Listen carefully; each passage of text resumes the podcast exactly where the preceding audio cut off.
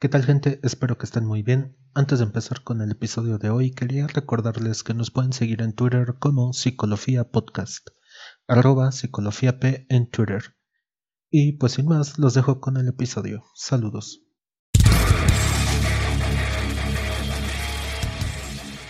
¿Quién soy? Bueno, profesionalmente soy un ingeniero. Con mis amigos frikis soy alguien a quien le gusta Evangelion y los videojuegos. Con unos amigos músicos puedo ser un guitarrista por hobby. Así podría dar más ejemplos, pero creo que se entiende ya el punto. Multitud de personas habitan dentro de mí, aquellas que representan un compromiso con la sociedad y que me ayudan a vivir en ella. Pero, y ya que hablé de sociedad, cuando construyes tu persona o estás en este proceso de construir una persona, la sociedad es una de las principales voces que te dicen que es aceptable y que no. Por dentro, somos el resultado de pulsiones, tendencias y deseos que nos empujan o jalan en distintas direcciones. Si solo le hiciéramos caso a esta parte, sería prácticamente imposible vivir en sociedad. Es a través de la represión de estas pulsiones o deseos, reprimir un poco de esto, un poco de aquello, como podemos construir una persona apta para vivir en sociedad. Pero, aparte de la sociedad, también hay otro mecanismo regulador dentro de todos nosotros, este ente o voz, llámalo como tú quieras, es como un aparato enjuiciador que se encarga de regir tu propia moral. Esto ya no es parte de la sociedad, ¿o sí? Digo, lo tienes dentro de ti, pero tú no lo creaste, simplemente existe. Ahora, tenemos estas dos partes. E imagina la pobre instancia del ego. Esta que es la que está en contacto con la realidad, o en otras palabras, la experiencia consciente. Por un lado, se la pasa recibiendo exigencias a cada momento de un lado que solo busca placer inmediato, mientras que el otro lado lo obliga a adoptar conductas de vigilancia sobre uno mismo para evitar confrontaciones con otras personas o, no sé, buscar un devenir de superación. Por supuesto que puedes dejarte controlar por algunas de estas dos instancias, por un lado, si decides hacerle caso a tus pulsiones, serías poco más que un animal, una suerte de sociópata que vagaría por el mundo en busca de cumplir cada capricho de la forma más inmediata posible. En cambio, si decides hacerle caso a este ente juzgador de la moral, pues lo más probable es que acabes experimentando crisis nerviosas desde que despiertas, si es que puedes dormir, hasta que el agobio y el cansancio te hagan caer exhausto sobre la cama. Digo, ambos panoramas se escuchan mal, ¿no? Así que no sé, yo digo, y repito, recalco, yo digo, que lo mejor es prestarte atención, sentarte unos minutos cada día y dedicarte a conocerte, a saber qué te duele o qué te aflige, preguntarte a ti mismo por qué piensas lo que piensas, por qué crees lo que crees, si lo que estás haciendo de tu vida realmente te hace feliz, o siquiera quieres ser feliz, ¿vale la pena todo lo que estás haciendo solo por un ideal de felicidad? Digo, recordemos a Jung cuando nos dijo hasta que no hagas consciente lo, que llevas en tu inconsciente, este último regirá tu vida y tú lo llamarás destino. Pero pues, yo qué sé, digo, no soy Young, mucho menos un experto en salud mental, y todavía menos en psicoanálisis. Pero, afortunadamente, el otro host de este podcast, mi amigo Luis, sabe un poquito más del tema. Así que, amigos, hoy hablaremos un poco de este aparato psíquico y probablemente acabemos hablando de muchas otras cosas. Pero antes, ¿cómo estás, amigo? ¿Ya, ya, puedo hablar? Sí, ya, al fin. Este no me tardé tanto, estuvo cortito. Mm, creo que es el segundo más largo que has hecho, pero eh, bien, güey, un poco triste por lo de la partida de Tommy 11. Era un niño que me caía bien, pero de ahí fuera. ¿Cómo te va a caer si no lo conocías? Ah, por sus videos. Me ha dado mucha risa. Es como decir, no sé, güey, que Ritz te caía bien por sus videos y resulta ser un violador, güey. Realmente ah, no lo conocemos. Una mamada, güey. No, no es cierto, estoy mamando. no, pero sí quisiera decir que sí puedes como que te caiga bien alguien, por ejemplo, Luisito Comunica puede que te caiga mal o bien, pero es por sus videos, por la personalidad que transmiten sus videos. Obviamente no vamos a saber cómo son en la vida real. Si es que pero es que entonces no te cae bien Luisito, te cae bien un personaje. Por eso yo considero Luisito Comunica como el personaje. No sé cuál sea su nombre, pero. Luis, Pues. ¿Qué es lo que se llama Luis? Sí, o sea, Luis, por ejemplo, yo en este podcast teóricamente soy un personaje, pero a la par intento ser honesto, tú igual. Todos. Todos intentamos ser un personaje. Yo, aquí nada más este invento otra persona. E-, e, eso es un término bastante interesante porque justamente para inventarte otra persona tienes que percibirla. Ah, Entonces- Sí, estoy de acuerdo en eso. Entonces, justamente yo creo que eso va muy ligado con lo que vamos a hablar del sistema psíquico, porque a fin de cuentas, ¿Sistema Víctor o es aparato? Víctor. ¿Cómo? Sistema o aparato. Yo creo que estaría interesante empezar por ahí. ¿Por qué se le llama aparato psíquico y no sistema? Bueno, eh, para eso primero hay que entender de dónde proviene justamente la idea de Freud, porque todo proviene de este gran hombre y proviene justamente de algo llamado el esquema del peine.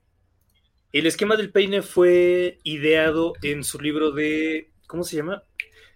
Eh, Análisis de los sueños, No interpretación de los sueños. Justamente ahí es donde proviene, porque a fin de cuentas ahí es donde empezó a darse cuenta de que no solamente hay cosas que nosotros sabemos, que en este caso se llama consciente, que es lo más básico de cualquier persona. Sino que también existe algo llamado inconsciente y que es imposible. Por eso es que Jung no me agrada, porque Jung as- asegura de que se puede acceder al inconsciente. No, no, no, Pero- no dice que se puede acceder, dice que se puede per- eh, percibir, Traerlo. ¿sería la palabra? Por eso, pero ¿cómo te lo pongo? El inconsciente es algo total y absolutamente inaccesible. No puedes llegar a él más que por ciertas eh, cosas que avienta y tú y un analista te lo tiene que interpretar. Ok, yo sé que tal vez suena como muy mágico, pero justamente estas cosas que se, que se llaman lapsus, que es cuando estás hablando y de pronto dices el nombre de alguien de la forma más sencilla. Voy a poner el ejemplo clarísimo, güey, que todos alguna vez habrán escuchado o vivido, que están en la cama con su pareja, le están diciendo mi amor y todo eso, y de pronto se les va el, no- el nombre, no sé, es tu, no, tu novia se llama, este, Regina. ¿qué nombre te gusta? Re- Interesante. Este, Estoy mamando, güey. tu nombre se llama Regina, tu, tu nombre, tu Ajá. novia se llama Regina y de pronto le dices, ah, este, te amo Itzel, y, es, y ella va a decir, ¿qué? Pero no fue como porque lo hayas pensado, sino porque tu inconsciente lo lanzó. Sí, sí, sí. Entonces es eso, es como pequeñas situaciones en la vida que suceden. Y ese es el ejemplo más claro. Entonces, Freud se empezó a dar cuenta de que existe esta como visión de que lo que percibimos es lo primero, pasa a través de, nuestro, de nuestras percepciones, o sea, el olfato y todo lo demás, olfato, vista, oído, todo lo que es, este, lo que, mm, ¿cómo decirlo? Ah, te, hace, te permite sentir el mundo externo, lo pasa por el preconsciente y al final se queda en el inconsciente. Ese es el, el esquema del... Pero, El pero, por ejemplo, ahor- ahorita que mencionabas eso, dices que no sé, estás en esta situación y de repente un este atisbo de inconsciente sale, ¿no? Y menciona otro nombre. ¿Eso sería más o menos parecido a lo que llaman este estado de flujo? Que no sé si esté bien Eh. tipificado como un término en tu área o si nomás es como un término de morra de Facebook. A ver, explícamelo, no lo he oído. No mames. Se supone que es cuando estás Sí, así como que muy inmerso en una actividad y como que toda tu atención está completamente centrada en esta tarea. Estás súper concentrado, tu atención está completamente enfocada en esto y como que pierdes el tiempo, dejas de hacerle caso a tu entorno. No sé, como cuando estás en un momento súper épico en una partida de un videojuego. Estás a punto de Ajá. cerrar la partida y pues no le estás prestando atención a que tal vez ya se hizo oscura fuera de tu en tu cuarto y necesitas prender la luz. Tal vez ni siquiera le haces caso a, a que tienes hambre o que estás cansado. Simplemente estás viviendo ese momento. Es como un estado de Mm. conciencia casi automático. En donde tu razón maneja tus acciones. Ok, O, o- o ok, sea, está muy fumado, güey, porque es lo que te decía alguna vez, de que es como un pequeño atisbo de que puede existir razón sin ego. Mm, mira, eso que tú mencionas se le llama visión de túnel, se da más en los hombres, se ha estudiado. Eh, también se da en las mujeres, pero la razón por la que se supone que se da en los hombres es porque nuestro cerebro se adaptó a ponerle atención a solamente una cosa. Así como me lo mencionas, para que la gente lo pueda entender más fácilmente, en la película de la acaba de sacar Disney justamente en enero. No mames, porque ves películas de Disney, Este, por lo general no me gusta Disney, pero esa la recomendaron mucho, Soul. Y justamente está eso, que estás en tu zona, ya sea de arte, ya sea de lectura, de videojuegos, y te pierdes. Y es justamente lo que tú me mencionas. Pero los lapsus son situaciones que, supongamos que es un estornudo de tu inconsciente, o sea, que lo lanzó, traspasó el preconsciente, que lo podemos poner que es la redecita que impide cualquier pulsión, o sea, cualquier impulso que tengas y tu boca lo saca, o tu mano, o, o incluso existe algo llamado acto, acto fallido, que es básicamente cuando quieres hacer algo, pero al final, pues no funcionó. Por ejemplo, yo en la universidad em, sentía que debía, que iba a reprobar, hice un trabajo bien chido, pero al final no lo imprimí, llegué y dije, no mames, ya es la clase, no lo, no lo hice. Y no, y no me había dado cuenta, o sea, había hecho mi vida como si nada. Y cuando le dije a un amigo, dijo, güey, es que eso es un acto en falso. Tú sabías que querías reprobar, pero no lo admitías. Mm, Entonces es eso. Entonces, en cuanto a los lapsus, para que sea más fácil de entender, es que tú estás en tu pedo, estás pues, no sé, estás jugando videojuegos o algo así y se te sale, o sea, es como pero, pero, por ejemplo, lo que dices de un acto fallido es este. Es tal cual el ejemplo que diste, ¿no? Hacer algo que va a producir una acción contraria a lo que tú querías conscientemente, ¿no? Mm, es como decir que tu inconsciente te está traicionando, por así decirlo. Eh, si lo quieres poner así, o sea, es como una forma en la que tu propio inconsciente está diciéndote qué es lo que está sucediendo toma en cuenta esto, el inconsciente siempre te está mandando te está mandando este, pulsiones. ¿Qué es una pulsión? Las pulsiones pueden ser de vida o de muerte. O sea, que te causen placer o displacer. Por eso es de que nosotros le decimos que es un esquema. Principalmente porque cuando lo dibujas parece una patata. Muchas veces yo le he dicho esquema de la patata. Y es porque está la piel, está el oído y eso es lo que te ayuda a percibir el mundo exterior y a partir de ahí pasa tu consciente, este, atraviesa el, preconsciente y se aloja en tu inconsciente todo aquello que se haya quedado como un imago o como algo que te haya significado, que en este caso podría ser tu primer beso, que lo sentiste con los labios, y entonces se quedó esa visión, ese pum. Estaba oyendo en Leyendas Legendarias, gran podcast por cierto, que, eh, por ejemplo, en personas que cuando se ahorcan, eh, lo hacen para poder sentir un orgasmo, es que en el momento en el que sintieron su primer orgasmo, relacionaron justamente esa sensación con la sensación de ahorcarse. Y, e, eso fue lo que lo unieron, y por eso es de que existe la, asfixia, erótica. Entonces fue un significado que le pusieron y dijeron, ah, pues para poder venirme, necesito asfixiarme. Y eh, eso está chido. Pero, por ejemplo, eso puede ser inmediato. O sea, estamos de acuerdo que la persona, el ego, recibe un estímulo del mundo exterior, ¿no? De ahí, para que pase al inconsciente, pasa por la barrera esta, ¿no? De censura.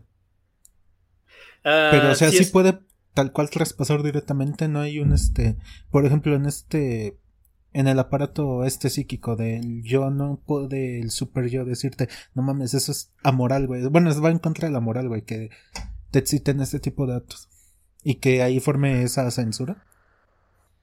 Mm, no exactamente. Sí pasa, pero queda como imagen cosa. Como si.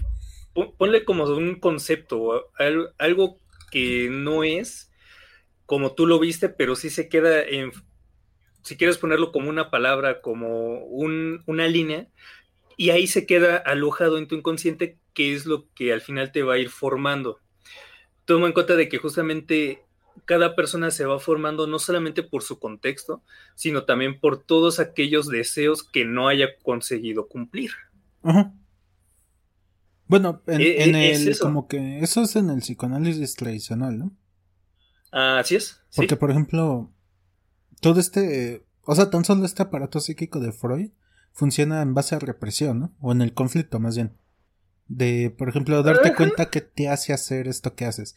O sea, ¿cómo decirlo? Por ejemplo, esto que. Que este. Ay, no sé cómo explicarlo, güey, pero como tengo entendido que Freud marcaba esto, ¿no? Que la represión marca mucho la construcción de las personas. Sí, y es, es que básicamente el deseo que no logras cumplir es el, es el que te forma. Por lo general, cuando nosotros estamos condenados a querer cumplir nuestros deseos y el deseo por lo general es de lo más brutal, lo más bestial que tiene el ser humano. Eh, creo que en algún podcast anterior lo dije, pero el deseo es, muy, es carnal, o sea, si lo pones así, ves a una chica bonita y tu deseo va a ser ir y acostarte con ella, pero la represión que justamente la sociedad está imponiendo es, ok, no vas a ir, meterle mano, no seas un cerdo, ve, háblale, dile hola, hazle plática, invítala a un café, te existen estas normas, mándale mensajes y después quizás a la semana o si tuviste suerte a la primera cita, ya puedes cumplir tu deseo, pero tuviste que tener esa represión. Tenemos que tener esa represión como sociedad. Sí, como decía en el intro, o sea, esta estos aparatos de represión son los que te permiten, pues tal cual, poder vivir en sociedad. Así es, pero eso es principalmente porque como, como personas estamos divididos en neuróticos, perversos y... Y es neurótico, perverso y... ¡Ah! Se me fue el otro, güey. Este... Neurótico, perverso. Ay, güey. Histérico. Histérico, sí. De hecho, lo hablamos en el podcast, lo que pasó. Ajá. Y mira, la sociedad está conformada por neuróticos. ¿Por qué? Porque necesitamos seguir las leyes. Y nadie mejor que un neurótico para poder seguir las leyes. Los perversos son los más divertidos porque son los que saben que están haciendo mal y les vale. Sí, o sea, realmente una persona que le valga es todo o que no las tenga ni siquiera en cuenta, pues esa mal es psicosis ya, ¿no? Cuando ya se pierde mm. completo contacto con lo real. Bueno, con lo que como sociedad y como especie hemos construido como realidad. Mira, si lo pones fácil, eh, psicosis realmente no sería como tal. Psicosis sería como una, mm, una forma diferente de percibir la propia realidad, pero no sería así. Porque por lo general el psicótico tiende a escuchar voces, tiende a, tener eh, ilusiones. Eso incluso está en el DSM5. Pero el psicoanálisis, por lo general, yo en muchas ocasiones llegué a decir, bueno, ¿y qué te dice esa voz? Porque es como otra parte de ese inconsciente. Gente, es inconsciente, me gustaría recalcar esto, no subconsciente, es inconsciente. Entonces, este, el subconsciente no existe. Entonces, las voces por lo general les hablan, les dicen cosas que pueden ser buenas o malas. Y en esto yo, a mí me gustaría decir algo. No sé si sepas, pero justamente los lugares en que eh, predomina las religiones abrámicas, por lo general, las psicosis tienden a ser negativas, pero en, lugares como la India, con el hinduismo, se les llega a considerar como seres divinos a quienes pueden llegar a tener estas eh, alucinaciones auditivas. Ya, bien ajos, güey, ya bien nacidos, güey, con todo, todo el ego ya bien diluido. Andas, o sea, en, la India por lo general se les considera gurús y esas voces les llegan a decir cosas buenas como, no sé, güey, haz tu tarea o, les dan consejos. En cambio aquí, en, en, donde predomina justamente el cristianismo, catolicismo, es mata a tu padre, mata a tu madre o cualquier otra cosa. No sé por qué se da, pero así se da. Eh, estaría interesante ¿eh? para investigación. ¿Por qué será? Digo, yo tampoco tengo una respuesta para eso. Se han dado como teorías, pero a fin de cuentas eh, es como pura hipótesis, todavía no se sabe. Pero sí tiene mucho que ver justamente con esta parte de la represión, porque la iglesia, se ve que estoy un poco en contra de la iglesia, pero es porque es muy represiva y por lo general a mayor represión, más estás notándolo. Sé que tal vez no te guste el Marqués de Sade, pero esa era como su mayor crítica. Sí, perdón, le pegué el micrófono, continúa.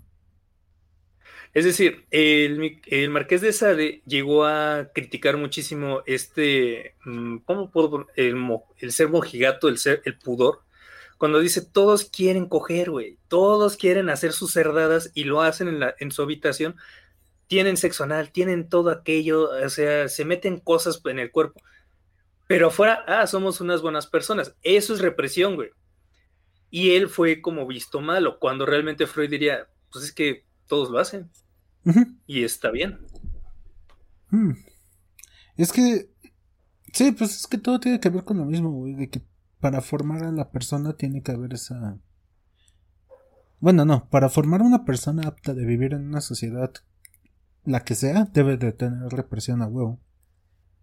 Así es, y esto por lo general se da cuando se, cuando se forma bastante bien lo que es el complejo de Edipo. Porque una vez el, complejo de Edipo, ¿sí sabes qué es? Sí. Perfecto. Bueno, que igual y la gente no. Eh, hay que decirlo. El complejo de Edipo se basa justamente en, en la mitología griega con Edipo rey, que este hombre fue, ¿cómo decirlo? Que las pitonisas dijeron que iba a superar al padre, que le iba a quitar el reino, y para no hacer el cuento largo, Edipo termina matando a su padre, casándose con su madre y teniendo hijos con ella. Tal, se vuelve loco que creo que se quita los ojos y se vuelve un hombre errante. Dato curioso, esa, esa epopeya la, la, escribieron para que en las orgías eh, de Grecia no se acostaran entre... Ah, bueno, sí, es, tragedia. Esa tragedia la escribieron para que en esas orgías, pues, no se diera nada entre familiares. Bueno, directos. Entonces, este Freud dijo, ok, existe un enamoramiento con la madre. El niño quiere obtener este, el amor o la atención de ¿Qué es lo que tiene que hacer el padre? Pues simple y llanamente mostrarse como ley, como figura de autoridad, castrar al niño y decirle, ¿sabes qué, güey? Yo soy el padre, este es mi lugar, yo estoy con ella. Sí, funciona como figura castrante, ¿no? Sobre el niño. Exacto. Entonces, con eso, el niño se llega, entra en un estado eh, que en el que es total y absolutamente blanco, o sea, no tiene pensamiento sexual alguno hasta que llega a la adultez, bueno, hasta la adolescencia, que es cuando empieza este renacer sexual. Pero justamente si se lleva, si se lleva a cabo correctamente esta castración, el niño va a tener, va a ser, pues, va a poder seguir bien las leyes. De otra forma, tenemos estos pequeños em, emperadores o personas que de alguna u otra forma tienden a, a, o sobrepasar las leyes o hacer ciertas cosas que no van con lo convencionalmente aceptado. Mm, Ajá. No, no, no. No, nada, me quedé pensando. En qué. Ok. Bueno, sí, dale, continúa. Ahora, también me gustaría decirles, el complejo de Electra no es como tal eh, el complejo de Electra. las mujeres no es que pasen por ese proceso de castración. Según Freud, ya están castradas. Y eso les da muchísimas libertades, güey. Porque al ya ser castrada, entonces no sufre tanto como el hombre. e, eso está increíble, güey, porque la mujer no siente tanta culpa, por así decirlo, no, no la carcome tanto como al hombre en cuanto a cosas que haya hecho. O sea, es un poco más libre que el hombre para que te des cuenta, o sea, hasta el, eh, hasta el psicoanálisis tiene, tiende a tener más como preferencia por las mujeres, güey. Porque como, no tienen esta parte en el que, ay, es que estoy enamorada de mi madre, pero mi padre no me deja, no, güey, porque ven a la madre como una persona similar. Y el padre no tiene que castrar, simplemente es como, aquí estoy y te puedo guiar. Es importante el falo, porque el falo para nosotros es el poder yo siempre he dicho que el mundo está eh, regido por el falocentrismo, pero porque se refiere al poder. Él siempre ha sido, y de hecho se tiene mucho que ver con la magia, porque en la magia el cáliz es la mujer y es la receptora, y el falo es el hombre, mm. que es el que ejecuta. Sí. O sea, creo que no he hecho bien en meterme a esto de leyendas legendarias porque me infecté por el gusto por la magia por, de Badía pero pude notar justamente que, que desde siempre ha existido esta parte. La mujer es de alguna u otra forma como el cáliz, que no sufre tanto, pero el varón la oprime porque de alguna u otra forma también siente esta como conexión con ella y es algo que nosotros debemos de luchar. Es como una pequeña lucha. ¿Me explico? Sí, sí, sí, sí. Está, interesante. Sí, o sea, viéndolo desde histórico, perdón, se me silenció un poquito el micro. Resulta de que es como que Freud logró ver justamente esta parte. Yo tiendo más como a, Freud o Lacan porque me, causó, me dio mucho sentido que al, al, observar cómo es que nosotros tendemos al poder, porque sí es el poder lo más importante para el ser humano, tenemos que aplastar al otro y es lo que habíamos visto con la dialéctica del amo y el esclavo. Sí, o sea, partiendo desde ahí, que aparte, pues realmente, en, por ejemplo, en la sociedad que vivimos o en el sistema que vivimos actualmente, el poder se puede confundir muy fácilmente con libertad, de cierta forma. Exacto, es decir, eh, de alguna u otra forma puede que estén juntos porque el dinero es nuestro falo actualmente. Le otorgamos el poder a unos billetes y ese poder nos da de alguna u otra forma permiso, entrecomillado, para hacer menos al otro. Un gran ejemplo que me gustaría poner aquí es el caso de Fofo Márquez, que él se nota bastante que es una persona vacía, pero el dinero le está otorgando justamente la autoridad para poder sentirse mejor que las demás personas. El falo le está dando ese poder, güey. ¡Ah! ¡Qué bonito! Entonces, eh, dentro del psicoanálisis tenemos esta visión y justamente si ya lo unes con lo más básico del psicoanálisis, que es el yo, el ello y el super yo, todos tenemos esta pelea eterna, güey. La sociedad está en una pelea eterna entre devenirnos en la peor mierda y caer en lo que sería en una estimación como lo hacen en Crust, de que todos Crust, Crusted es un cómic bastante bueno. Ah, ya. En el que sé cuál es. ¿Sí lo, has visto?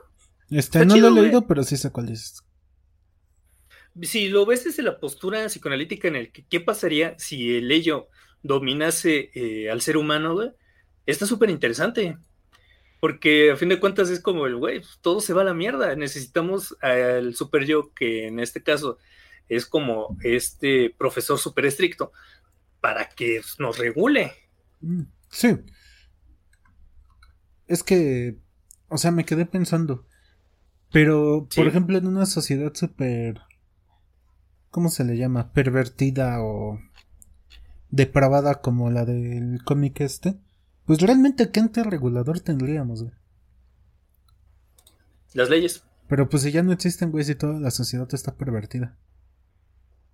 Mm, eh, como en ese cómic, eh, en ese caso. O ponen el mundo tal, güey, o sea, que, que vivimos como que en una realidad en la que está bien, no sé, güey, con el pinche Proa, güey, por ejemplo.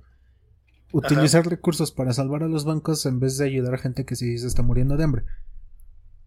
O sea, como ente regulador externo, pues, ¿qué tenemos, güey? Está bien de la chingada.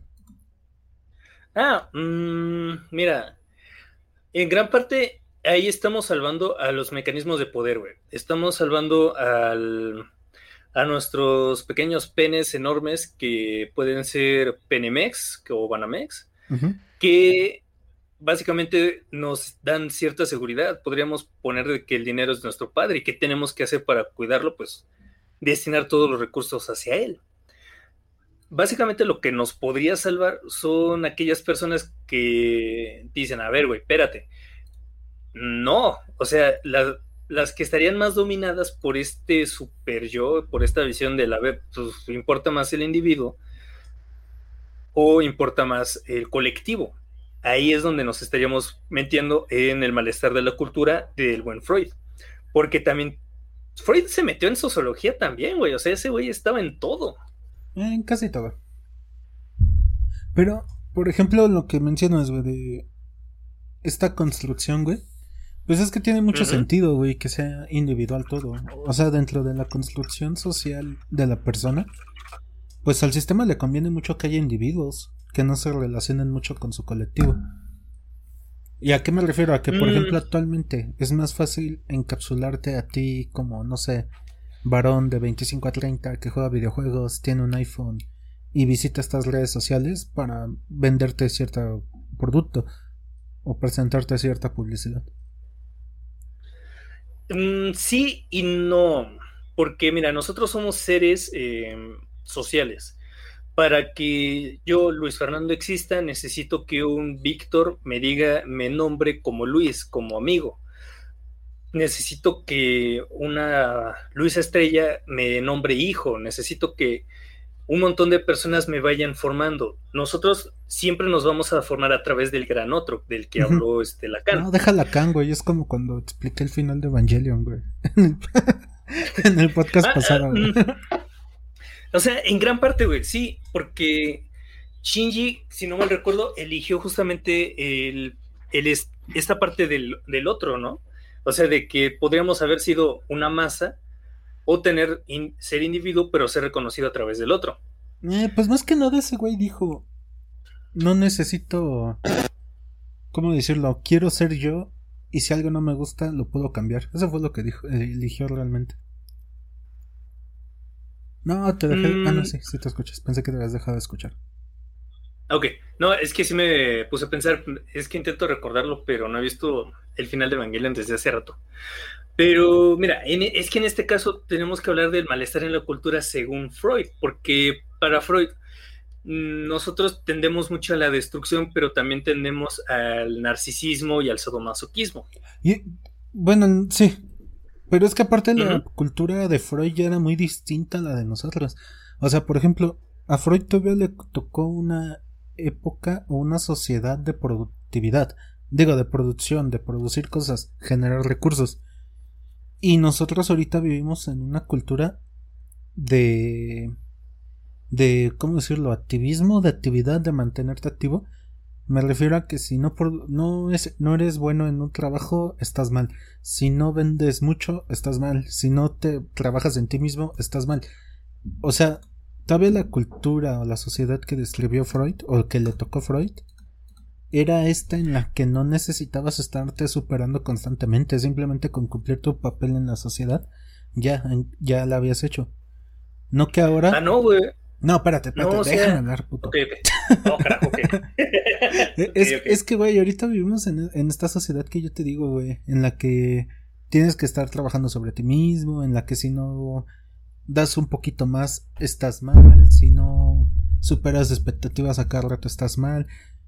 Como, o sea, sí me entiendo, ¿no?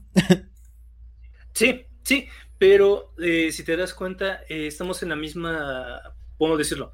Situación que Freud llegó a ver. Es decir, en una palabra que yo he tenido muchos problemas con ella porque la he estado como ahondando, y es culpa. Ah, ya me acordé. Es que esto que estoy mencionando viene en un libro de- del pinche filósofo este surcoreano Byung-Chul Han, que se llama La Sociedad del. Cansancio. Y, y él decía que este... Ah, güey, pero es que me estoy abrumando. ¿Te ha pasado que te llega una idea y te empiezan a llegar como bombardeo de, de recuerdos sí. y cosas que leíste? O sea, es- este güey. güey decía que el- la sociedad del, por ejemplo, la que le tocó a Freud, era disciplinaria. Le- estaban sujetos a obediencia. O sea, era más común que alguien te dijera qué hacer o que tus gobernantes regieran más fuerte. En cambio, la sociedad que vivimos actualmente es una sociedad de rendimiento. Somos emprendedores de nosotros mismos. Y es ahí cuando este Byung-Chul dice que por eso actualmente las enfermedades, bueno, no sé si son enfermedades, desórdenes o trastornos, como depresión y ansiedad son el imperativo del malestar mental actual. Mm, Me gustaría volver a tocar el punto de que dice Byung-Chul Han sobre cómo era la sociedad de Freud. ¿Me lo podrías decir para que yo te pueda complementar? A ver, mira, o sea, él más o menos decía que la sociedad que él llama disciplinaria estaba regida por el no. O sea, ¿Y no crees que ahorita lo sigues no, no, no, porque Byung-Chul Han dice que que nuestra sociedad ya no es o sea, él se refería a un no de que no tienes las condiciones materiales para superarte, no tienes las condiciones sociales. Pero espérate, déjame terminar de hablar. Porque no había los recursos suficientes o no eran de tan fácil acceso. En cambio, Byung-Chul Han él menciona que actualmente todos tienen acceso a información, a cursos, por así decirlo, a, o sea, tú te puedes producir a ti mismo. Mientras que en la, en la sociedad de este Freud, por ejemplo, regía un no súper fuerte de que no tienes acceso a cosas, se producían muchos... Él menciona locos y criminales, no sé a qué se refiere con locos. Con criminales sí, o sea, no tengo las condiciones, voy a delinquir para poder obtener los recursos. En cambio, en nuestra sociedad actual, no se producen criminales en, en, tanta medida, se producen depresivos y personas que se sienten fracasadas o se perciben como fracasadas a sí mismas. Bueno, en esta parte yo, yo discutiría un poco, eh, es decir, es como un sí, te estás produciendo, pero todavía existe, e impera este no. Impera que la propia sociedad te está, de alguna u otra forma, mm, me caga utilizar esta palabra, te está oprimiendo. ¿Por qué? Porque siempre, estamos siempre en constante movimiento, estamos siempre en constante evolución, por así decirlo. En este caso, yo mismo me he encontrado con esta parte de que cada vez hay más gente hablando el lenguaje en clesebe y hay gente que está diciendo no, es decir, hay un no de parte de unos y de otros, en lugar de decir, a ver, ¿por qué? ¿Para qué? ¿De qué sirve? ¿Por quiénes están siendo visibilizados en esto? En lugar de tratar de comprenderlo o entenderlo, o incluso generar algo nuevo. Nos estamos produciendo, sí, pero ¿a qué costo? A un costo en el que nuestra propia individualidad se está difuminando para ser parte de este entorno. Ah, se ha encontrado... Eso está buenísimo. Pero, mira, para atar estos dos, es que mencionaste el punto clave que el yo se está difuminando. Mira, este Alain, Alain, ¿cómo se pronuncia? ¿Quién sabe cómo se pronuncia? A-L-A-I-N Ehrenberg tiene una cita que dice: El éxito de la depresión comienza en el instante en el que modelo disciplinario, este que mencionaba Byung-Chul este modelo disciplinario de gestión de la conducta, que, de forma autoritaria y prohibitiva, otorgó sus respectivos papeles tanto a las clases sociales como a los dos sexos, es abandonado a favor de una norma que induce al individuo a la iniciativa personal, que lo obliga a devenir él mismo. El deprimido no está a la altura, está cansado del esfuerzo de devenir él mismo. O sea, él habla que cuando se abandonó a la sociedad, en el aspecto de que ya no había una figura de autoridad que te dijera, te asignara un rol que te dijera quién eres, esto generó todo esto que menciona Bien Han, que el individuo ahora él es el devenir de sí mismo, tal cual. Y esto es lo que provoca el verga. Entonces, ¿qué hago, güey? Se cansa él mismo, se agota y pues acaba en esto que él menciona, en depresión y ansiedad. Pues justamente estamos en un momento en el que el individualismo es cada vez mayor e imperante. ¿Cuántas veces no has visto el tú solo puedes ser feliz, tú puedes hacer mil cosas, vámonos, no tan lejos? Bárbara de Regir, ¿cuántas veces no ha dicho tú puedes, tú eres el que se debe la felicidad y es como, híjole, carnal, ¿cómo te explico que mi felicidad, aunque yo tenga mucho que ver con ella, depende de no solamente de mi círculo social, sino también de lo que yo esté haciendo? Es decir, estas mamadas del, del echaleganismo no sirven de nada para el individuo. Necesita caer en la realidad del qué puedo hacer. Es ¿Dónde estoy? Y, ve, no, no quiero hablar de esto porque es otro podcast, es tema para otro podcast y ya lo teníamos agendado. Pero yo creo que este es el. Acabamos de dar con el principal pedo del coaching, güey.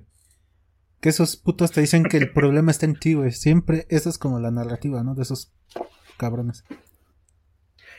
Y es que, mira, aquí eh, utilizaré un poco lo que es eh, el otro, porque a fin de cuentas llegué a darme cuenta de que qué pasa cuando a una persona siempre le ha ido mal. O sea, en sus relaciones es, él es muy tímido y cada vez que intenta ligar, le dice no.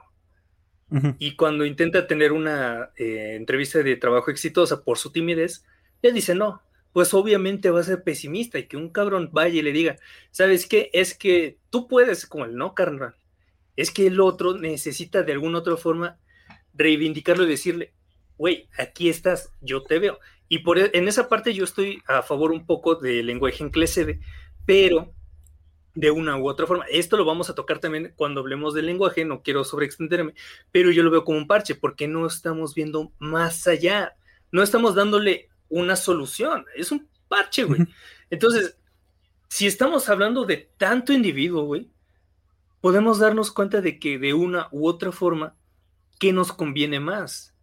Ser sociedad, porque en el malestar de la cultura Freud tocó muchos temas que Foucault llegó a hablar, güey, que es justamente nosotros somos capaces de vender un poco de nuestra individualidad para sentir seguridad.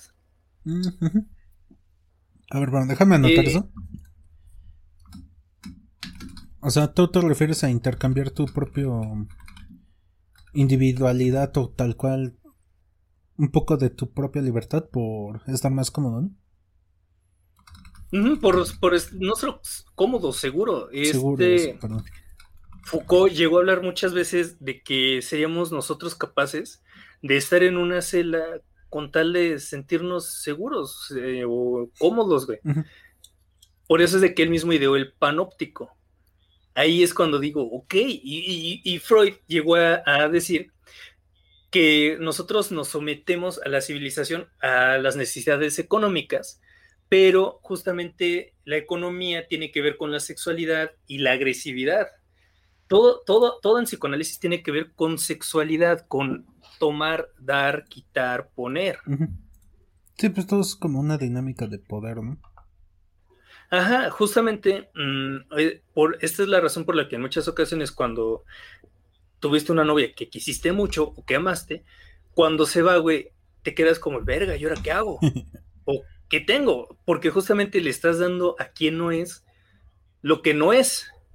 Mm, no es estás dando lo que a quien no es lo que no tienes. O sea, Lacan. Lacan No, pero bueno, sí era más o menos lo mismo. Es buscar, es ver a quien no es, no, darle lo que no se tiene a quien no es, ¿no? Ajá, exacto. yo lo dije al revés, pero eh, es que justamente es esa parte, güey. Y yo creo que en esta parte ahora que estamos hablando del sistema, bueno, del aparato psíquico, es que justamente cuando te pones a visualizarlo no solamente desde la psicología, sino también de la filosofía, y seguramente los que estudian neurociencias eh, estén queriendo ahorcarme ahorita mismo, pero la gran pregunta es, ok, sí, ya descubrimos, como dijimos en otro podcast, de que nuestras decisiones ya están tomadas, de que nosotros de alguna u otra forma quizás la realidad que percibimos, de hecho eso previene de los gnósticos, no es la realidad como tal, entonces, ¿qué nos queda?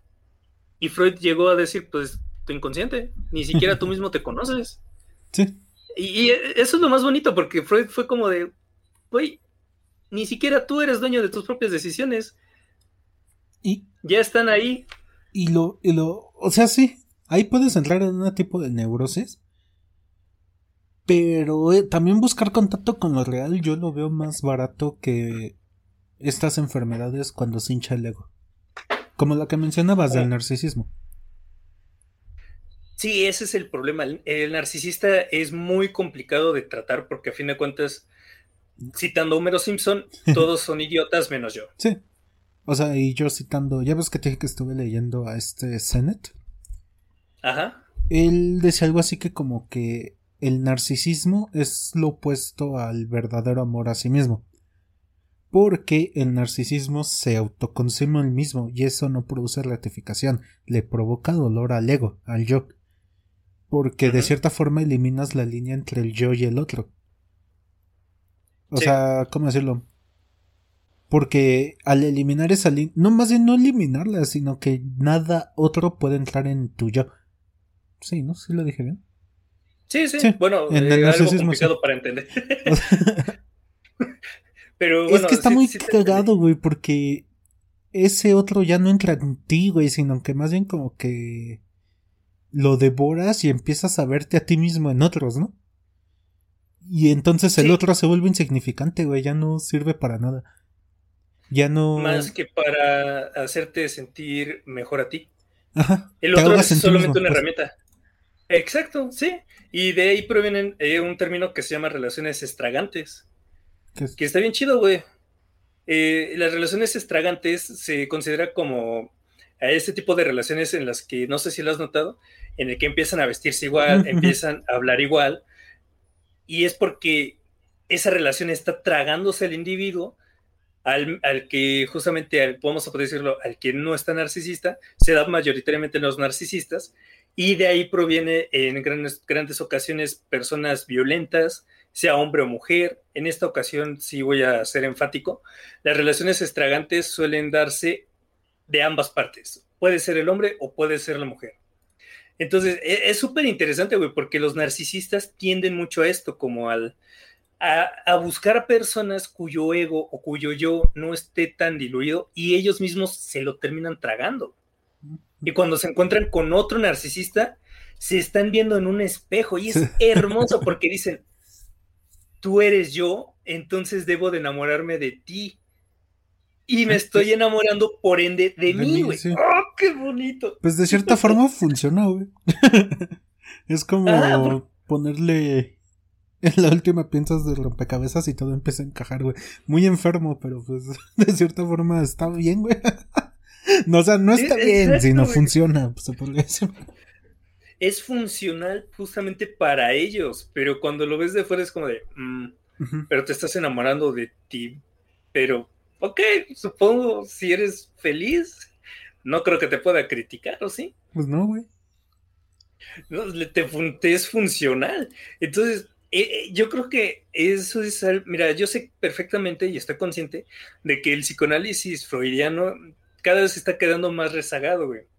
Pero cuando te das la oportunidad, como ahorita lo estamos haciendo, de, ok, vamos a preguntarnos qué es el lapsus, vamos a preguntar, en el suicidio, güey, se da muchísimo esta parte de los lapsus y de los actos fallidos. Eh, creo que en alguna, ¿cómo se llama? En una conferencia llegué a escuchar de que el suicidio puede tomarse como un acto fallido. Ojalá alguien me diga si sí, si sí entendí bien, porque justamente es como eh, esta parte de darte un mensaje hacia el otro pero en mi propio cuerpo, porque yo me estoy infligiendo el daño a mí. O sea, está súper cabrón esta parte de... E, está súper chido y me acuerdo que yo creo que es de las pocas veces en las que creo que habían pasado cuatro horas y yo decía, güey, dime más, porque estaba súper cabrón, porque, porque a fin de cuentas en psicoanálisis es, güey, te estás haciendo daño a ti mismo y quién puede hacerse levantarse de la mano contra él mismo. Sí. Ahí, ahí es donde está el gran problema. Y, las neurociencias. Y pues volviendo a lo mismo, o sea, el psicoanálisis funciona con un modelo de conflicto. O sea, darte cuenta, tomar conciencia expresa sería. tomar una conciencia de que se está produciendo este conflicto psíquico, ¿no? Darte cuenta de tus errores. muchos psicoanalistas, ya sea estudiantes. Bueno, no necesariamente errores del inconsciente, pues. Mm, Porque puedes tener cosas así, o sea, puedes hacer cosas, pero, ¿cómo decirlo? E, e, es que es esto que te decía, güey, de que hay un conflicto psíquico no necesariamente tiene que ser negativo. O sea, el conflicto no es negativo. Mm, si lo ves desde una perspectiva diferente, sí, pero cuando estás en un conflicto... porque por ejemplo puede haber un conflicto de ideas que sean ambas buenas y generen cosas buenas, y ahí nunca hubo algo negativo. O sea, el conflicto, la palabra tiene una connotación negativa, pero no tiene por qué ser negativo. Ah, no, o sea, pero bueno, tal vez yo porque lo estoy pensando en el ámbito clínico, porque cuando tienes un conflicto, güey, te enferma, güey. Ahí. Se empieza a... ¿Tus perros? Sí. Ok, te está protegiendo. Pero cuando empiezas con un conflicto psíquico es cuando empiezas a somatizar. Es cuando empiezan todas estas partes de los lapsus, de, los olvidos, de los actos fallidos, de, del proceso de, de, desmemoria, todo eso. Y es cuando dices, ah, chinga, pues algo está pasando. Estoy triste todo el tiempo. Por ejemplo, lo más, este, y empiezas a ir a, análisis y ya te das cuenta de que justamente el conflicto que tenías era ya pasado. O sea, pensándolo en ambiente clínico, el conflicto lo único que te hace es decir algo está sucediendo. Sí, pues porque así como pues es más o menos lo mismo, es más o menos lo que intenté decir. O sea, el conflicto es que algo está pasando, no necesariamente negativo. Y aunque fuera negativo, bien dijo Hegel que la negatividad es lo que mantiene toda la existencia llena de vida. Mm, de cierta forma, porque a fin de cuentas Freud fue negativo y logró encontrar grandes cosas que a día de hoy se siguen estudiando, 100 años después. Sí, por eso creo que nos estamos dando la razón, güey, el uno al otro. sí, pero es como, hay gente que no le va a entender fácilmente a Hegel y es mejor como masticárselos y dárselos, porque a fin de cuentas eso es lo que es, importante, güey. Es, una plática entre amigos, pero también hay que tomar en cuenta de que otros nos escuchan. Eh. Que igual y no saben mucho sobre esto o aquello, y digo, ok, pues, los entiendo. bueno, ya cambiando de tema, güey, lo que mencionabas de la de intercambiar individualidad por este por seguridad, ¿no? Fue la palabra que usaste. Eso se parece mucho a la disyuntiva de Kierkegaard, güey. ¿Cuál? Lo del infinito. Lo finito y lo ah, infinito. O sea, la persona que tiene dos decisiones, el chango o el ángel, por así decirlo. Y es que Kierkegaard, pues era así existencialista, pero cristiano. O sea, él decía, tenemos dos opciones. Voy a hacer de mi vida lo necesario o lo posible. Como te digo, el chango o el ángel. O sea, este trabajo en específico que puedo hacer ahorita y me mantiene vivo, o lo que potencialmente y tendiendo al infinito soy capaz de hacer. Que también tiene que ver con un poco con este concepto de Jean-Paul Sartre y Simone de Beauvoir de la mala fe. No sé si lo llegaste a escuchar. Eh, sí, güey, pero no, no, no profundicé. Bueno, es cuando un individuo decide negar su libertad solo para cumplir un papel, llegando al grado de cosificarse. O sea, tal cual adquirir el papel de un objeto más en el mundo y estar a merced de lo que te suceda. Y Sartre ah. ponía mucho el ejemplo del mesero. De que, no sé, el mejor mesero del mundo, güey, que tú apenas tomas agua, él viene y te llena el vaso, si te ensucias llega y te limpia las moronas, etcétera. O sea, él se tragó el cuento de que era un mesero y tenía que ser el mejor mesero del mundo, pero está adquiriendo el papel de esclavo por completo y renunció por completo a su libertad. Eh, yo, creo que ese ejemplo también lo deberías de, decir en, el echaleganismo porque está muy cabrón, güey. Porque a fin de cuentas, ahorita mismo, así es como te quieren eh, instruir, que seas una herramienta para el capitalismo. Entonces, desde el psicoanálisis sería de que te abandones a ti mismo para poder servir a otro. O sea, básicamente esta persona para que pueda existir se dejó ir ante el otro, güey. Y, eso está interesante, porque a fin de cuentas sí, el otro nos hace, sí, eh, somos seres individuales, pero a la par tenemos que saber cómo unir nuestra individualidad con la del otro, porque el otro también es. ¿Me explico? Sí, sí, sí. Entonces, por ejemplo, yo, individuo Luis, al conectar mi individualidad con la tuya, de alguna u otra forma, nos, nos, mm, ¿cómo decirlo? Nos vimos. Y ahí es donde justamente entra esta parte del aparato psíquico de la vista, porque a fin de cuentas, eh, y podemos discutir un poco lo que es la libertad, digo, lo que es la realidad, porque a fin de cuentas yo empecé a existir en tu universo y eso significa que mi existencia se vio reconfirmada. Pero si yo dijera, ok, voy a servir a esta persona, entonces de alguna u otra forma volveríamos a Hegel y tendría que ser tu sirviente, como tú bien me acabas de decir. O sea, está cabrón. Y, es justamente eso, una disolución. ¿Qué tengo que hacer ante la sociedad? Tengo que de alguna u otra forma cumplir con mi papel que se me está dando o me tiro al vicio, por así decirlo, y cumplo con mi propia individualidad. Que, ajá, que no necesariamente un vicio, también podría ser un papel que tú quieres desempeñar más allá del que se te fue determinado. Mm, sí, yo, lo utilicé como en el sentido que siempre se da. Ajá, porque siempre es como, ah, es que se tiró al vicio y se perdió en sí mismo. Es, por ejemplo, el drogadicto se encerró en sí mismo, güey.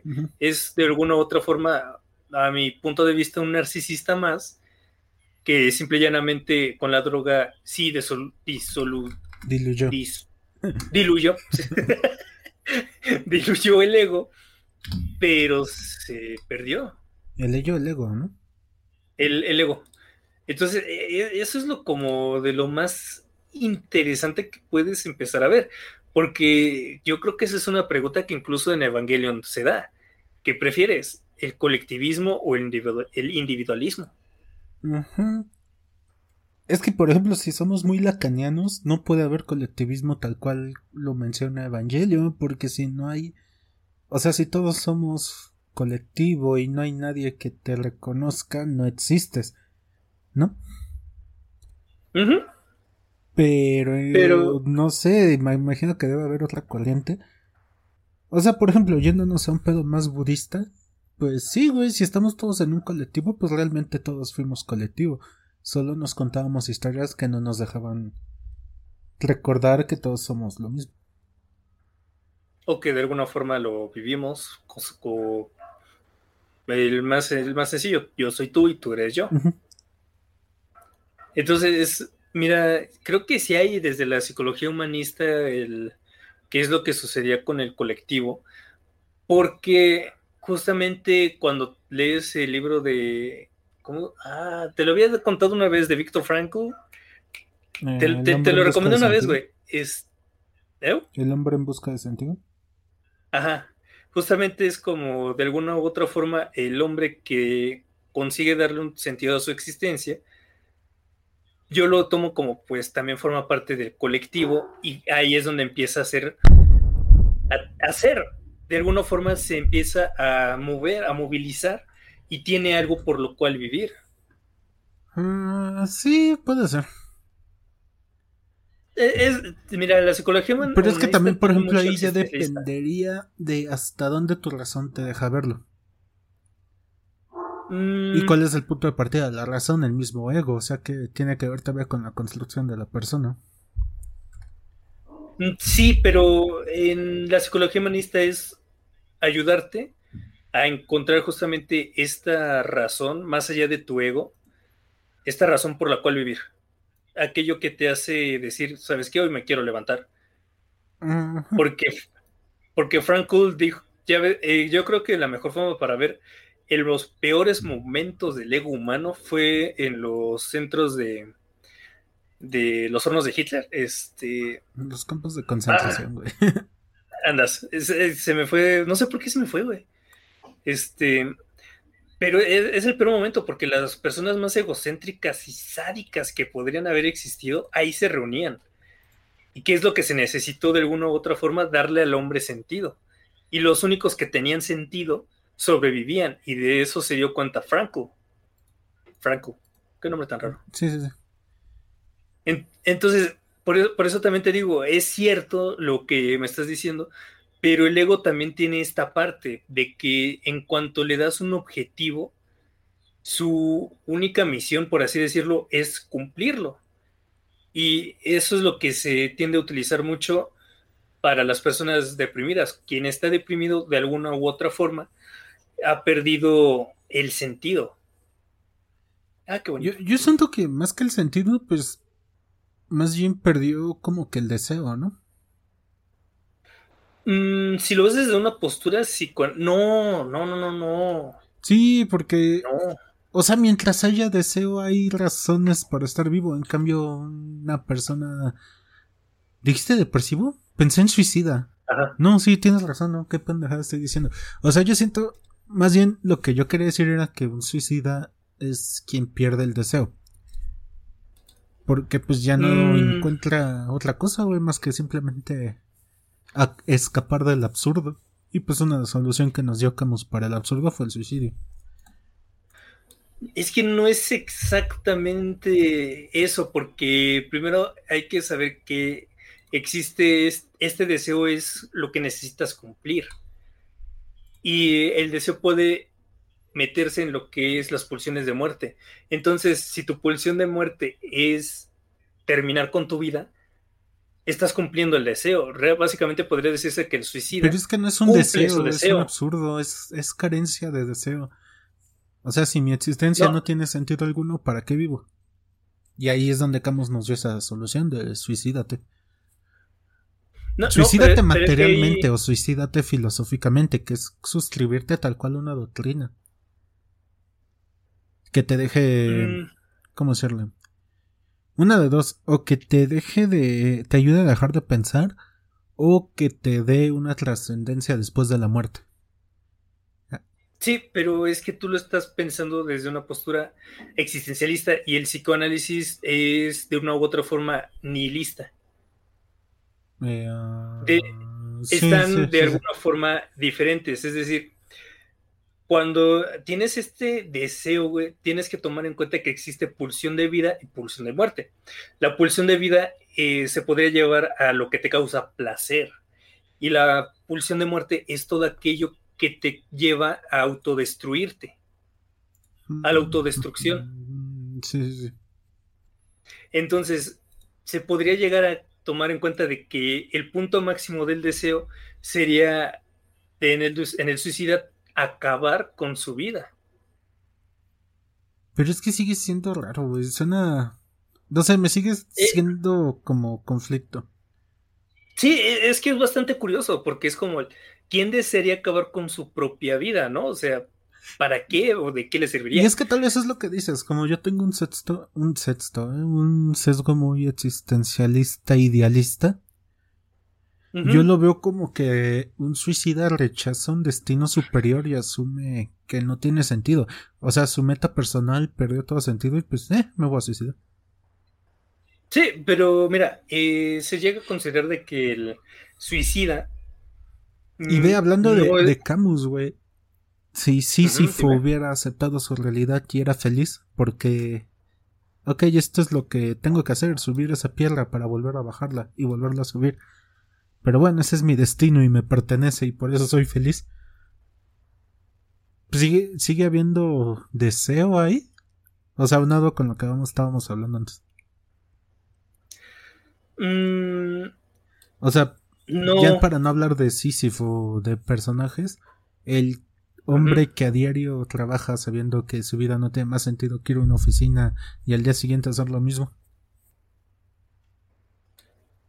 Mm, dependerá de su demanda. ¿Demanda? ¿Cómo que demanda? Sí, eh, es que hay diferentes. Es que esto es un poco más este, psicoanalítico. Existe algo llamado demanda, que es una necesidad en el, individuo, en el, en el, yo. Entonces, justamente, si su demanda es comer y el trabajo se la da, pues lo va a llevar. Hmm. Mira, te, voy a citar esto, te voy a citar a Lacan para que entiendas. El deseo no es el apetito de satisfacción ni la demanda de amor, sino la diferencia que resulta de sustraer el primero de la segunda. Es decir, no es que te sientas satisfecho con el amor, es que necesitas amor. Y cuando un suicida de una u otra forma se está abandonando a este deseo, lo completa. el deseo no se ah. puede satisfacer, güey. Jamás se va a poder pues satisfacer. nunca se satisface del todo.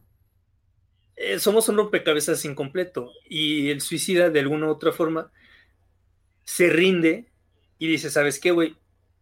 Voy a completar. De una u otra forma, algo me falta.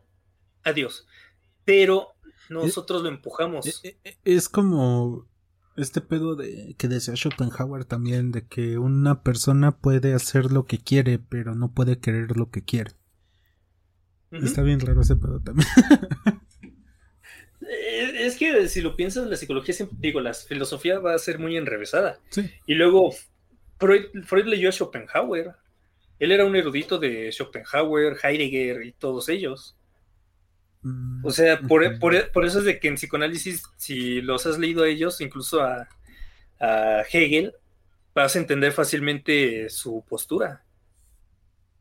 Sí. También leyó bastante a Nietzsche. Sí, a Nietzsche sí me queda claro que sí lo leyó bastante. Eh, eh, entonces es por eso, es como el... ¿Cómo decírtelo? Tienes que pensar cuál es la demanda de la persona y a partir de ahí empezar a darse cuenta de cuál es su deseo. Hay personas cuyo deseo es simplemente no hacer nada y buscan la forma de conseguirlo. El deseo es lo que te mueve, güey, es, es lo que te hace. Se van a sacar su este su beca Del bienestar, sí, de AMLO, Satisfacen su deseo de no hacer nada. Son cuatro mil, cuatro mil, ¿no? ¿Cinco mil No sé, la verdad. Ni, no me puse a investigar, pero lo encuentran. Entonces, somos seres que dependen del otro, güey. Pero también tendemos esta, esta libertad o esta independencia. Eso es lo más importante. Cuando hablas del aparato psíquico, estás hablando de un ¿cómo decirlo? Como de un Gundam siendo pilotado por alguien que no sabes quién es, que nunca vas a saber quién es y que nunca vas a ver. Y, eso es lo divertido, porque un, profesor decía, bueno, cuando estás en análisis es como estar en un tren sin frenos y sin nada más. sí, o sea, estás a... Como dices, pues un conductor que no conoces y que nunca vas a conocer. Y, eso es lo, interesante, güey. Yo, yo digo que, eh, mira, la psicología la cagó con la psicología. El psicólogo... la eh, psicología arruinó la psicología. sí, güey, porque en muchas ocasiones tuve profesores que me la hacían de todos, porque yo decía, a mí me gusta el psicoanálisis, me, me resulta bastante interesante.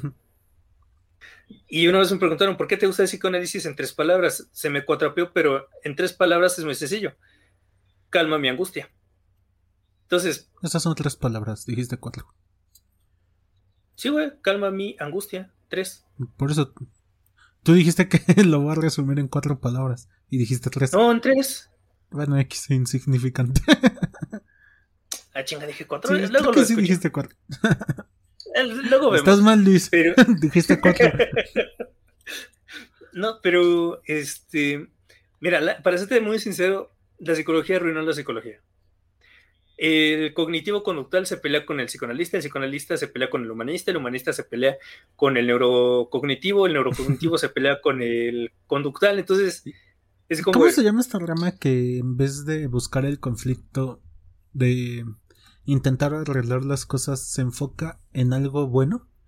Por ejemplo, este mecanismo te ayudó a salir adelante en cierta situación, hay que buscar adaptarlo en, los demás aspectos o situaciones. Me suena un poco al humanismo. No, no era humanismo. Como a la adaptabilidad mm, deportiva. Es que no me acuerdo cómo se llamaba, güey, pero sí, o sea, en vez de conflicto se basa en esto te ayudó, ahora hay que usarlo para en otros momentos. Y, pero o sea, no usarlo tal cual como mecanismo de defensa, sino como, ¿cómo decirlo? Como un paliativo de que no siempre vas a estar bien. O sea, tirándote un poquito al pesimismo, por así decirlo. Vaya, eh... Pero no me acuerdo cómo se llama, güey. Ah, en el siguiente podcast lo puedo, lo puedo buscar. Sí, pero está interesante. Sí, es interesante. Porque es, por ejemplo, este. Es que hay un libro muy famoso, güey, de esa cosa. Que de hecho dice algo así como que te compres un helado de tu sabor favorito, dale una lamida. Y te apuesto que la segunda no te vas a ver igual de rica que la primera lamida. Entonces, ¿por qué en tu vida quieres siempre que todo sea esa primera lamida? Cuando la vida no es así, nunca te vas a sentir, nunca vas a estar bien todo el tiempo. Ah, pues el psicoanálisis también dice eso, güey.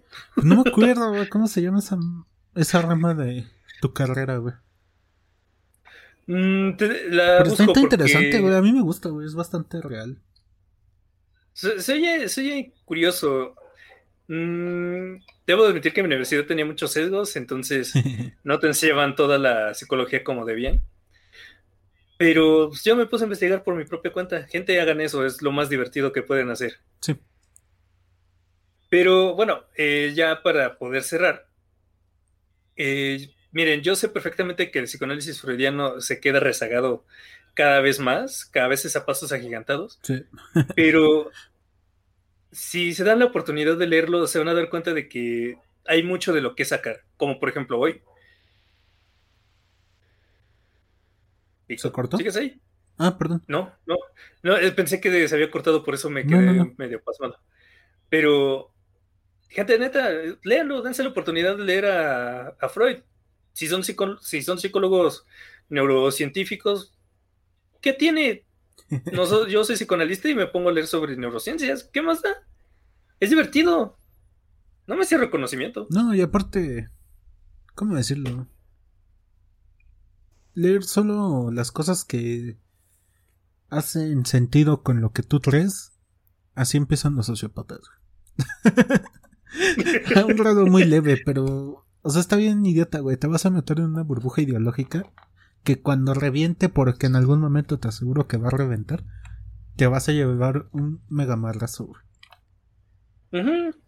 Como anécdota personal, a mí me pasó con el feminismo. Yo antes le tenía mucha tirria por situaciones personales, hasta que llegó una chica y me dijo, ah, no, es que ese no es el feminismo completo, mira. Y me empezó a mostrar muchas más variantes y ¡pum! Sí me dolió el, eh, Bueno, y es que eso es muy aparte, porque, o sea, la relación hombre-mujer, ¿cuánto lleva? ¿20.000 años? ¿Cuánto tiempo lleva el Homo sapiens en la Tierra? Depende del Sapiens sapiens, sapiens, Homo erectus. Eh, el Sapiens sapiens, ¿cuántos años tiene? Creo que sí, 20 el hombre en la Tierra. No tiene muchos. A ver, vamos a ver. Ah, cabrón. Homo sapiens. ¿300.000 años? ¿Tanto? Surgieron. Bueno, ve, ponle, güey. Dice que entre 300 y 200.000 años. Según esta cosa. Ponle tú que sí, que sea verdad, güey. Incluso 100.000 años. La relación hombre-mujer lleva 100.000 años. Y apenas hace unos 50 se están intentando cambiar las cosas para hacerlas más iguales. Es normal que esté muy. Es normal que todavía haya gente rechazando todo esto. Sí, pero yo me topé con una super parizota y ya esta chica me fue diciendo, ah, mira, leta esta autora, Marta Lamas, y me fue diciendo, oh". Que por cierto a mí me emputa, güey, cuando veo en comentarios de videos de chicas o algo así, que les ponen, ah, pero es que es tu obligación enseñarnos. No, pendejo, no es su obligación, eres un ser humano, cabrón.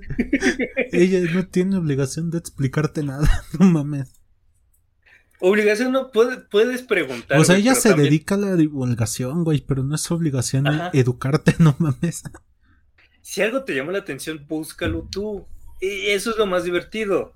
De verdad, puedes pasar tardes enteras buscando un concepto y terminando con 100 pestañas de Google Chrome abiertas diciendo no entendí nada.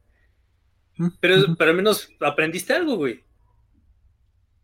Y, yo creo que es, es, eso. Por ejemplo, yo hay veces en las que digo, ah, qué hora que leo. Y pum, sale. Y yo creo que eso es lo más importante. Yo, siendo honesto, no me considero experto en psicoanálisis. Me considero apasionado del mismo. Ah, muy pocas muy pocas personas son expertas en algo realmente. Sí, es muy difícil. Yo considero que realmente expertos en algo solamente los autores. Y ya los demás como aficionados. Sí, los demás podremos ser muy buenos, etcétera, pero expertos tal cual, no creo. Por más diplomados que tengas, pero bueno, gente, se nos fue el tiempo hoy, a ver, Por más artículos que tengas. Por cierto, yo ahí por ahí tengo un artículo. Si lo encuentran, les invento unas chelas. ¿Eh, ¿Escrito por ti? Sí. ah, mira. Debe de aparecer, pero ahí luego, a ver si alguien lo encuentra que no sea Luis, porque él sí sabe mis apellidos. Yo disparo las chelas. La gente ya tienen otro nuevo reto eh, impulsado por Víctor. pero en fin, ya, vámonos a la verga. ¿Alguna conclusión, amigo, para este capítulo? Pues como sociedad cada vez valemos más verga, es, el individuo se está difuminando. Buena conclusión, esperanzadora. ¿Tuvo alguna conclusión? Ah, ¿qué puedo concluir? Pues no sé, que se presten atención, lo sigo diciendo, mediten 10 minutos al día. es importante para no volverse locos, presten atención a lo real. Pero como bien diría Nietzsche, con cuidado porque el abismo te puede mirar de vuelta. Entren en contacto con lo real, pero poquito a poquito. Yo creo que sí, ya, la verdad, esa es mi conclusión. Bueno, gente, entonces espero se hayan divertido, tengan una bonita tarde, noche o mañana, dependiendo de la hora en que nos escuchen. Y ya nos estaremos escuchando las siguientes quincena, ¿no? ¿Quincena? Sí, ok. pues sí, ¿no? Grabamos cada dos semanas. Sí, bueno, para dar, dar un descanso. Vale, gente, cuídense mucho.